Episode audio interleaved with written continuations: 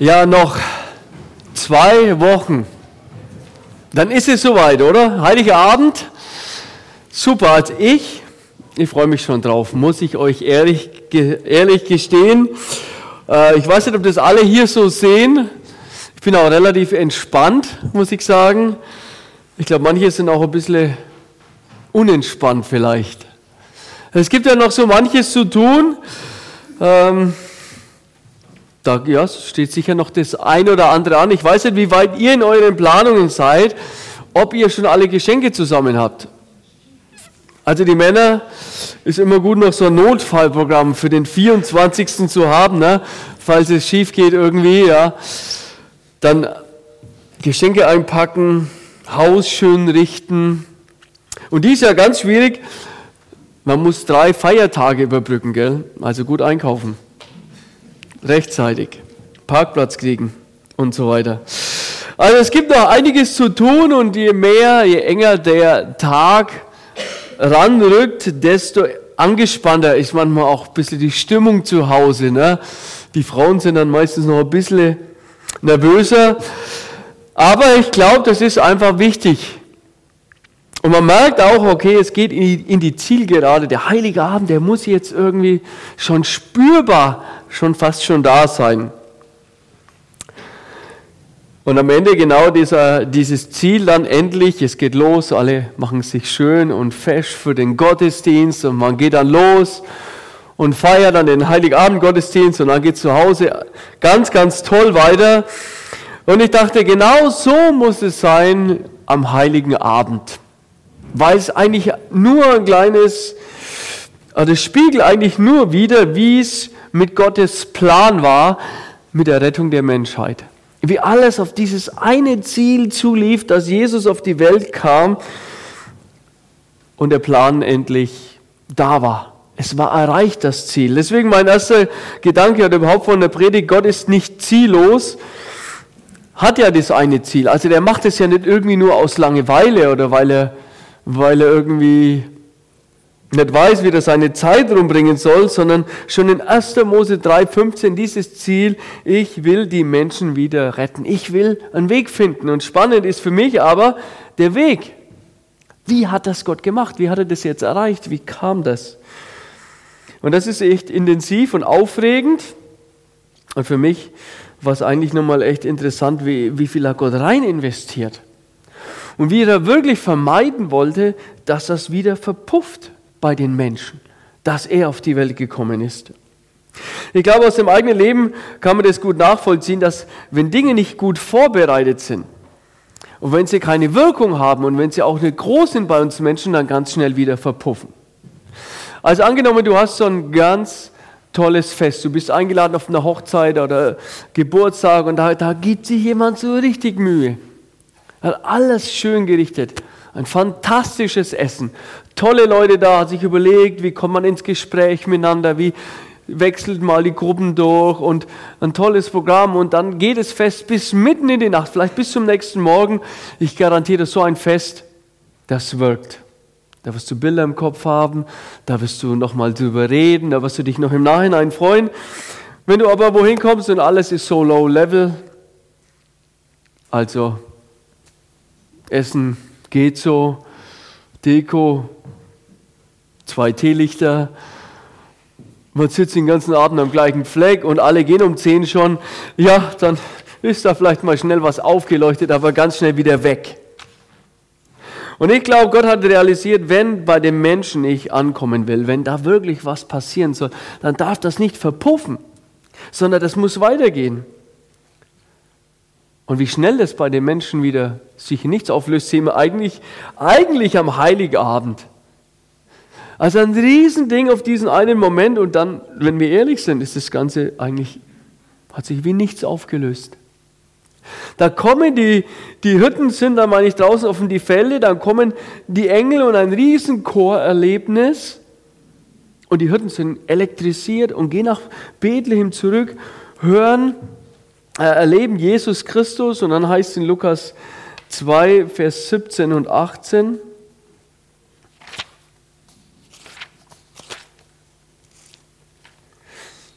Als sie es aber gesehen hatten, machten sie das Wort bekannt, das über dieses Kind zu ihnen geredet worden war. Und alle, die es hörten, wunderten sich über das, was ihnen von den Hirten gesagt war. Und die haben sich halt ein bisschen gewundert. Und dann zieht Jesus weiter nach Ägypten und dann ist der ganze heilige Abend wie, ja, das war's dann wohl. Der ist wie vergessen. Also das fand ich echt krass, wie das so aufleuchtet und dann alles wieder wie verpufft. Zwölf Jahre später, ähnliches Erlebnis. Jesus mit seinen Eltern in Jerusalem unterwegs, Passafest. Und er redet dann mit den Lehrern da, mit den Pharisäern im Tempel und alle sind elektrisiert. Was ist denn das für einer? Was, was hat denn der für Gedanken? Und, und sie vergessen ihn und dann heißt in der Bibel, darauf kehrte dann er mit, also Maria und Josef haben den geholt und dann kehren sie nach Nazareth zurück. Und Jesus war ihnen ein gehorsamer Sohn.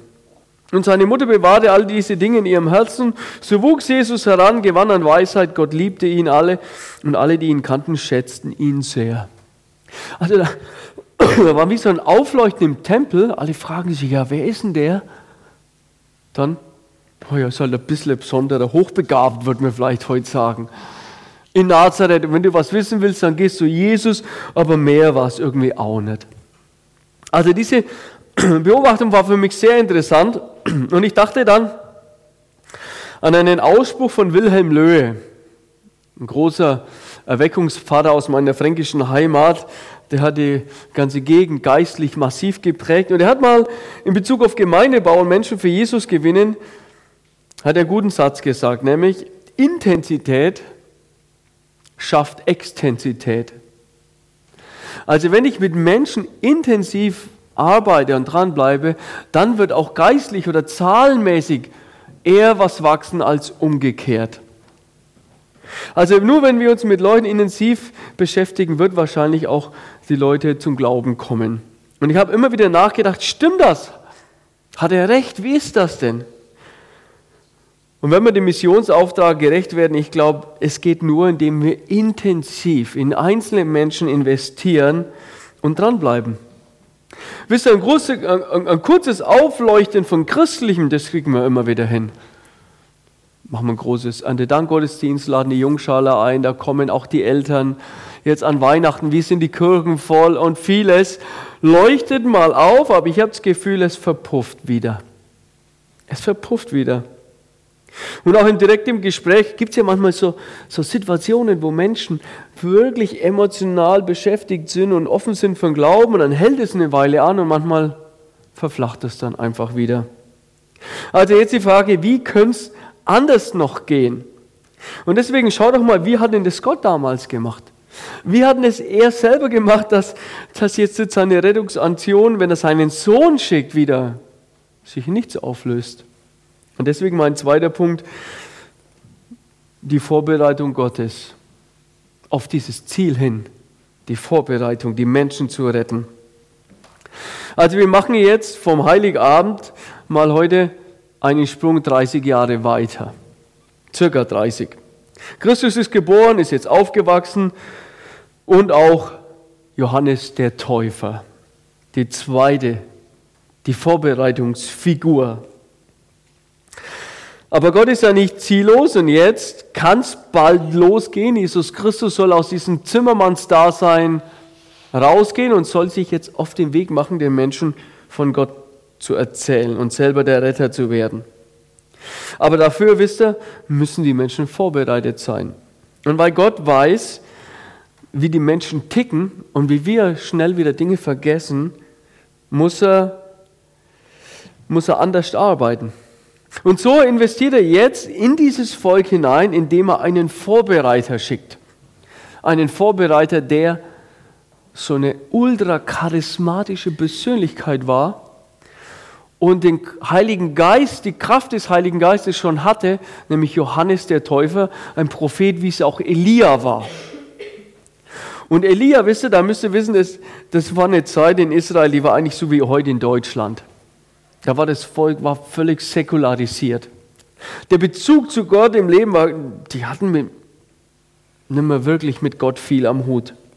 Und als damals Johannes der Täufer auftrat, von Gott geschickt als Vorbereiter, war die Situation ähnlich. Und dann heißt es in der Bibel, man wird sich über seine Geburt freuen. Und er wird von Geburt an mit Heiligem Geist erfüllt sein. Und viele der Söhne Israels wird er zu dem Herrn, ihrem Gott, bekehren. Und er wird vor ihm hergehen, in dem Geist und der Kraft des Elia. Und jetzt ist spannend, um der Väterherzen zu bekehren zu den Kindern. Um der Väterherzen zu bekehren zu den Kindern und Ungehorsame zur Gesinnung von Gerechten, um dem Herrn ein zugerüstetes, ein vorbereitetes Volk zu bereiten. Also jetzt kriegt er den Auftrag, die Leute vorbereiten. Die Leute haben gedacht, bis dahin, hey, wir sind Kinder Abrahams. Also ich bin Deutscher sozusagen, ich bin Jude, ich gehöre da dazu und wenn das in meinem Pass drin ist, der Stempel, dann reicht das aus. Man hat sich darauf ausgeruht und jetzt soll sich wieder ändern. Die Leute sollen wieder aufwachen. Die Leute sollen realisieren, es gibt den lebendigen Gott im Himmel und an den sollen wir glauben. Und dann fand ich noch spannend, was meint denn eigentlich dieser Satz? Johannes wird vor ihm hergehen, um der Väterherzen zu bekehren zu den Kindern. Ich dachte, ich bringe mal so einen kleinen Erklärungsabschnitt rein, weil ich es selber so interessant finde. Was meint denn das? Wer sind denn die Väter und wer sind die Kinder? Und jetzt, das erste, erste Mal sind die Kinder hier die Vorbilder. Normalerweise sagt man immer, die Kinder sollen von den Erwachsenen lernen. Jetzt sagt Jesus äh, umgekehrt. Und viele haben gedacht, okay, das ist auch der Sinn des Textes. Die Kinder sind die geistlichen Vorbilder und untypischerweise sollen die mit Lebenserfahrung sich an ihnen orientieren. Jetzt gibt es aber hier an der Stelle nochmal einen anderen Abschnitt aus dem Alten Testament. Und Ausleger haben Jesaja 63, Vers 16 in Verbindung gebracht. Und dort heißt es, wenn auch Abraham uns nicht mehr kennt und Israel uns verleugnet, so bist du, Herr, doch unser Vater. Also, obwohl die schon verstorben sind, sagt er, die, Abraham, wo eigentlich alles so die Nachkommen sind, sagt die Bibel, die, die sagen, wir, wir kennen die nicht mehr. Mit den Israeliten, das sind nicht meine Nachkommen. Wie die leben, mit denen habe ich nichts mehr zu tun. Aber dann predigt Johannes Und was passiert? Es entsteht eine Erweckung. Die Leute kommen zum Glauben. Die Leute machen sich auf. Dort, wo er sich trifft am Jordan, da sieht man lichtig, wie Menschenströme aus Jerusalem rauslaufen, wie sie von überall herkommen, ans ganz Judäa, um sich von ihm taufen zu lassen, um Buße zu tun, um sich Gott neu hinzuwenden und bekommen Gott wieder im Blick. Und jetzt wendet sich deshalb Abraham und Jakob als Väter Israel wieder dem Volk zu. Und gleichzeitig tischt Johannes das eigentliche Problem auf. Die hatten gedacht, ist doch alles in Butter, wir sind doch gar nicht verloren. Wir brauchen doch den Retter gar nicht. Und so vermittelt jetzt Johannes den Israeliten Gottes Sicht auf sich selber. Und dann war das Ziel, wenn jetzt dann Jesus Christus als der Messias auftritt, dass die Leute vorbereitet sind, dass sie innerlich, dass sie geistlich vorbereitet sind. Und, und es ist so geworden. Lukas 3, man kann es zu Hause nachlesen, die Leute haben gehört, die sind gekommen, die haben zugehört und er hat ihnen ihr Leben wiedergespiegelt. Die Predigt hat gewirkt, die haben Buße getan, die sind auf die Knie gegangen, die haben Gott um Vergebung gebeten, haben sich taufen zu lassen. Aber, und jetzt noch eins drauf, es geht nicht nur, dass das wieder verpufft. Also wie wenn ich in den Beichtstuhl hineingehen würde und dann gehe ich wieder nach Hause und alles ist vorbei, sondern wie kann das in was Andauerndes was werden, was weitergeht? Somit, dass der Einzelne wie so ein Wegweiser für andere werden kann auf den lebendigen Gott. Und deswegen sagt Johannes in 3 Vers 8, bringt nun der Buße würdige Früchte bringt nun der Buße würdige Früchte. Also wer an dem Retter hängt, der wird nun ein anderes Leben führen. Und dieses Leben der Christen, das wird wie so ein Wegweiser sein, wo Leute uns beobachten und sagen, hey, so wie du lebst, das ist aber komisch. Warum lebst du so? Was motiviert denn dich dazu? Also es ist völlig konträr zu dem, was man Land auf Land ab kennt. Und so fragen die Leute, ja, wie schaut das nun aus, Johannes? Was sind denn die Früchte? Und das ist jetzt mein Hauptpunkt, meine, mein Hauptpunkt in der Predigt. Und ich, ich würde sagen, es ist eigentlich so eine persönliche Vorbereitung für mich auch auf Heiligabend hin. Weil ist ja jedes Jahr die Frage, wie wird dieser Heiligabend auch, auch ein heiliger Abend bei mir in zwei Wochen? Wie wird das? Wie wird das wirkliche Realität? Und wenn wir diese Sachen, die uns Johannes jetzt sagt, ernst nehmen und leben und umsetzen, dann wird Christus, dann wird es ein heiliger Abend, das garantiere ich euch. Und gleichzeitig werden wir unbewusst vielleicht auch ein Wegweiser auf Christus hin. Also die Leute haben die Frage Johannes gestellt, was sollen wir denn jetzt tun? Und da sagt er drei Sachen. Das erste ist, wer zwei Unterkleider hat, der gebe dem ab, der keins hat. Und wer Speise hat, tue ebenso. Also Unterkleider ist gar nicht kompliziert. Ich habe mal eins mitgebracht, so ein Unterhemd hier. Ähm, also wer zwei Unterhemden hat, der teile nicht. Da ist ja St. Martin ist ja schon ein bisschen her, gell? Da habe ich schon gedacht, wie wäre das, wenn ich jetzt mein Unterhemd da äh, halbiere? Dann könnte ich es mal auf der Seite draufhängen, mal wieder auf der Seite zum Wärmen, ja. So hilft niemand so richtig was. Also so Unterhemden sagt Jesus, nee, hier geht's noch einen Schritt mehr. Es geht, wer zwei hat, der gibt eins ab. Es geht um 50 Prozent, es geht um, um den Zehnten, es geht 50 Prozent abzugeben. Und eigentlich will er nichts anderes zu sagen, hey Leute, es geht nicht um euch, es geht auch um die anderen. Und bei Rettung und überhaupt ist es das, was Gott liebt, was Gott auszeichnet. In Micha 6 sagt er das schon längst als gutes Beispiel, ne, wo, wo es die Frage geht, wie kann ich denn mit, mit Gott ins Reine kommen? Wie kann ich mich vor dem erhabenen Gott beugen? Und dann kam bei Ideenlisten sehe auf, es soll ich denn ein Brandopfer von einem einjährigen Kälber darbringen? Hat der Herr vielleicht daran gefallen, wenn ich ihm tausend Witter darbringe und unermessliche Ströme von Öl? Oder soll ich sogar meinen erstgeborenen Sohn opfern, um mein Unrecht zu sühnen, meine Kinder als Opfer darzubringen, um meine Schuld, die Schuld meines Lebens wieder gut zu machen? Das sind die Fragen, die Leute stellen. Und dann sagt Gott, hey, es wurde Mensch, es wurde dir schon längst gesagt, was gut ist und was Gott möchte dass du leben sollst.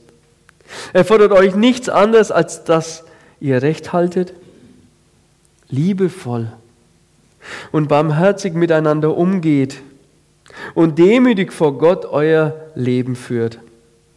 Und da wird es konkret. Da wird es echt konkret.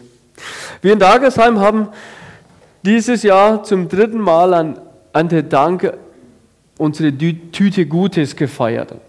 Also wir haben so große Tüten und haben angefangen, Lebensmittel zu sammeln. Also konnte man sich so Abreißzettel mitnehmen und konnte Kaffee mitbringen und Schokolade und alle möglichen tollen Lebensmittel und in die Gemeinde mitbringen zum Erntedankfest. Und da haben wir die ganzen Lebensmittel in Tüten gepackt und vollgestopft. Und da haben wir vorher die Gemeinde gefragt, wer kennt von euch Leute, die denen es einfach gut tut, wenn, wenn ihnen jemand eine Tüte Gutes schenkt also voller toller Lebensmittel. Und dann haben viele gefragt, ja, also in Dagesheim, wer soll es da schon geben, der das braucht? Und da waren am Anfang, ja, wo kriegen wir da Namen her? Ich kenn, keiner kennt jemanden. Und jetzt ist es interessant, nach, nach dem dritten Mal wird die Liste derer immer länger, denen wir eigentlich eine Tüte Gutes geben können. Und ich merke, dass wir immer mehr die Augen aufbekommen und entdecken, dass auch in unserer Umgebung viele Menschen gar nicht so reich sind, wie wir denken. Und persönlich lebe ich Asylsuchende, die wirklich mit nichts kommen, mit nichts. Und wenn du da Menschen erlebst, die, die du einfach mal über sich über eine tolle Tafel Schokolade freuen, und gerade in der Adventszeit hat genau dieser Vers, das, was hier Johannes hier anspricht, das hat einen riesen Stellenwert bekommen. Und unsere Väter und unsere Mütter im Glauben, die haben das angefangen umzusetzen. Und deswegen die ganzen Adventsaktionen und vieles Gutes, was ich an Teilen und Sammeln für Bedürftige aufgebaut hat in Deutschland, hat mit diesem Vers zu tun, mit der Vorbereitungszeit. Und ich denke, das könnte auch ganz konkret werden für mich. Für mich, es könnte sein, wenn du vielleicht heute nach Hause gehst oder vielleicht jetzt schon, dass Jesus Christus dir einen Namen nennt, ein persönliches Gesicht, wo du weißt, der hat nicht viel oder die hat nicht viel. Und dann bete doch darum, was könntest du dem schenken? Und dann kauft, kauft da ein Geschenk für die Person und pack's toll ein und häng vielleicht noch die Weihnachtsgeschichte dran und dann geh hin und überrasch die Person und sag, ich möchte dir ein Weihnachtsgeschenk machen. Irgendwie hat Gott mir das wichtig gemacht, ich möchte dich beschenken. Ich möchte Weihnachten weitergeben, teilen, Unterhemd teilen. Das ist, was Jesus hier nennt als der erste Wegweiser und als innere Vorbereitung. Das Zweite, was er sagt, ich habe es mal überschrieben mit nicht dem Wohlstand oder Konsum verfallen sein. Und da heißt es auch, Steuereinnehmer kamen zu ihm, um sich taufen zu lassen. Und auch sie fragen, Herr Meister, was sollen wir denn tun? Und dann sagt Jesus, beweist, dass ihr ehrlich seid. Treibt nicht mehr Steuern ein, als die römische Regierung euch vorschreibt. Beweist, dass ihr ehrlich seid. Und was stand ja dahinter, wenn ich, wenn ich mehr eintreiben will? Wenn ich mehr und mehr und mehr Geld haben will, ja, ich, ist so eine Gewinnsucht. Ich will mehr Wohlstand haben, ich will mehr konsumieren, ich will mehr darstellen, ich will mich mehr präsentieren, ich will vielleicht auch mehr Sicherheit. Johannes sagte, ich erwarte nichts Besonderes, seid einfach ehrlich. Und interessant ist, in den Kommentaren, da brauchst du auch gar nicht viel, da, da findest du nichts als Erklärung. Weil da braucht man nicht mehr viel erklären. Ehrlich sein am Arbeitsplatz, gehe ich mit meiner Arbeitszeit um, stempel ich aus, wenn ich was Privates erledige. Oder wisst ihr, wie viel in den Firmen so an Kleinigkeiten mitgegangen, als er mitgenommen wird? So Kleinigkeiten, wo du manchmal fragst, hey, was hatten wir in meiner alten Firma? Die ganzen Werkzeuge, die waren eingeschlossen in einen Käfig und da musste man sich hier vom Gesellen hier äh, Sachen extra die Werkzeuge geben lassen. Hättest du das Ding offen gelassen, das wäre schnell leer gewesen, denke ich mal. Weil viele Leute einfach so selbstverständlich die Sachen mitgehen lassen. Oder die Steuererklärung frisieren. Oder dann immer wieder das Momentum, dass du halt an der Kasse dann doch zu viel rausbekommst, weil sich der Verkäufer, die Verkäuferin verrechnet hat. Und wie überraschend ist es dann immer, wenn du es schaffst, zurückzugehen und sagst, sorry, Sie haben sich verrechnet, Sie haben mir 20 Euro zu viel rausgegeben. Was? Das macht kein Mensch normal. Aber das ist es, was, was, hier, was hier Jesus meint. Und dann mag ich vielleicht gar nicht mal der große Wegweiser sein. Es geht aber darum, mit Gott im Reinen zu sein ehrlich zu sein. Es geht darum, auch Gott zu vertrauen. Wir müssen mal lesen, wie viele Stellen in der Bibel Gott uns herausfordert, gerade was das Thema Finanzen und Geld betrifft, auch ihm zu vertrauen. Und weil viele sagen eher, naja, beim Geld hört das Gottvertrauen auf. Und da gibt es ja schon viele Tricks, wie du dein Einkommen nochmal ein bisschen dehnen kannst. Aber da fordert uns Gott heraus, sauber zu sein, auch ein sauberes Gewissen zu haben ehrlich zu sein und darum zu bitten, dass er dich beschenkt. Also ehrlich zu sein, sagt Jesus, das, das ist eine Vorbereitung auf mich. Und das Dritte, nutzt nicht eure Macht aus. Zu den Soldaten sagt er, seid keine Räuber und Erpresser, gebt euch mit eurem Soll zufrieden. Auch hier gibt es wenig Erklärung, aber es ist eigentlich einleuchtend. Ne? Als Soldat damals römischer Soldat, dieser rote Umhang, ne? und dann stehst du da mit einem Schwert und dann kommt dir einer dumm und da kannst du doch schon immer wieder mal die Hand aufhalten. Wir haben jetzt einige Flüchtlinge aus dem Iran. In manchen Ländern ist das einfach gang und gäbe, wenn du Polizist bist. Das ist eigentlich dein Weg, ständig über Korruption deine Hand aufzuhalten, dein Einkommen aufzubessern. Und naja, bei uns gibt es auch immer wieder da Wege, ne? wenn jetzt Jahresende geht und wenn die Boni-Zahlungen anstehen, wie dann die Zahlen nochmal gedreht werden, um das Ergebnis so zu bauen, dass es passt. Ja, es geht auch nicht um, um, ein, um ein Ausnutzen der eigenen Machtposition.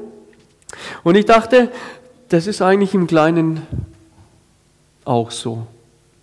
In den ganz kleinen alltäglichen Verwandtschaftsbeziehungen sogar, sogar, dass oft so eine gegenseitige Abhängigkeit da ist. Wisst ihr, da ist ja der Oma und der Opa, die wissen genau, wenn die Enkel kommen, was kriegen die ganz oft, wenn die Enkel auftauchen? Den 20er oder 50-Euro-Schein, gell? Und manchmal ist es ja fast wie so eine Abhängigkeitsbeziehung, ja, dass der Enkel sich immer wieder vorbeikommt und immer wenn du kommst, da weißt du, kriegst du deinen 20er. Und deswegen geht er auch oder die ab und zu immer wieder hin, wenn es knapp wird.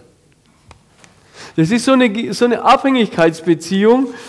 Ähm, der meldet sich irgendwie nie, wenn er, außer wenn er Geld braucht. Und deswegen hatte ich, ich hatte das auch irgendwann realisiert, dass das ja fast so ist. Und da dachte ich, nein, ich will, ich will es mal durchbrechen und habe das wirklich selber als komisch empfunden und habe meine Oma besucht.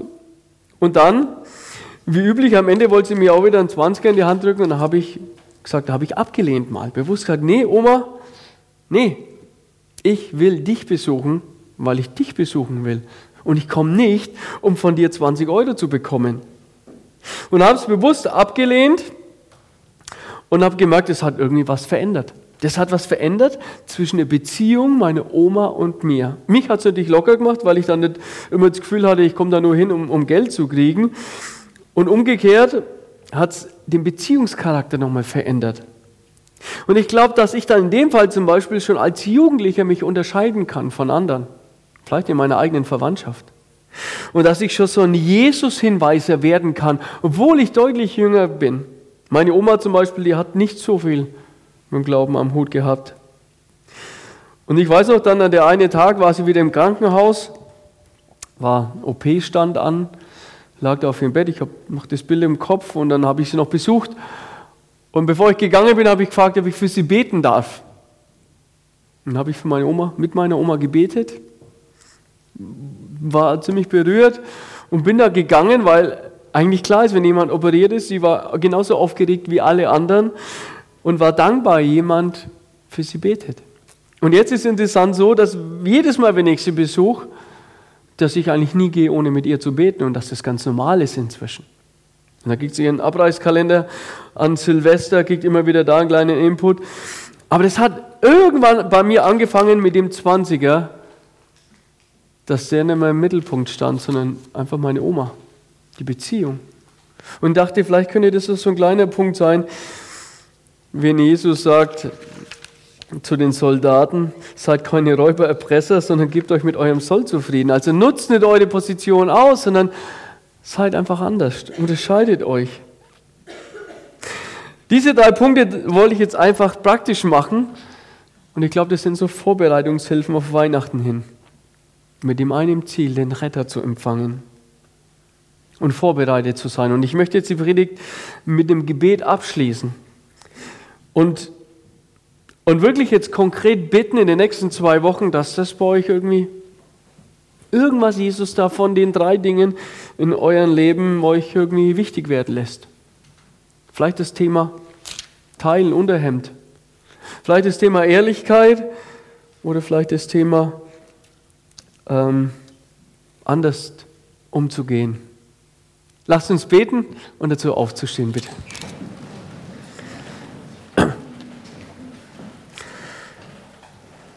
Jesus Christus, ich, ich danke dir, dass, dass es sich wirklich im Lauf der Christenheit verändert hat, dass dieser heilige Abend nicht ein kurzes Aufleuchten ist, wie es damals in Bethlehem war und wieder verpufft ist, sondern dass wir seither realisiert haben, Mann, da fing alles an. Du bist in die Welt hineingekommen. Und dann bist du aufgetreten und hast gewirkt, Herr Jesus Christus. Und ich danke dir, dass die Botschaft des Johannes auch eine Adventsbotschaft ist, eine Vorbereitungsbotschaft für uns. Und ich bitte dich jetzt für die nächsten zwei Wochen, dass es nicht nur ein, Vorbe ein Äußeres vorbereiten wird. Nicht nur die Wohnung geschmückt wird, nicht nur ein gutes Essen gekocht wird, nicht nur alle Geschenke da sind, sondern dass es ein Inneres vorbereiten wird. Und ich bitte dich, dass wir, dass wir Menschen werden, die anderen was schenken, die was teilen wollen. Lass uns Menschen wichtig werden, Jesus. Lass uns Gesichter, Namen aufleuchten, denen wir ein Geschenk machen sollen, von dir beauftragt. Bitte ich auch, dass wir ehrlich sind, auch jetzt, wo so manches vielleicht noch hin und her geht, dass wir ehrlich sind, Herr Jesus, und damit einen Unterschied machen. Und dass wir nicht auch unsere Machtposition in der Familie, in der Ehe, am Arbeitsplatz ausnutzen, um uns größer zu machen oder was rauszupressen, sondern eigentlich demütig zu sein, liebevoll zu sein, für die anderen da zu sein. Und lass uns dann in diesen Heiligabend-Gottesdienst gehen mit einer inneren Vorbereitung, ein, ein sich freuen, Herr Jesus, ein die Lieder singen, ein die Botschaft aufnehmen, ein bewegt werden, dass du für mich auf die Welt gekommen bist. Darum bitte ich dich. Amen.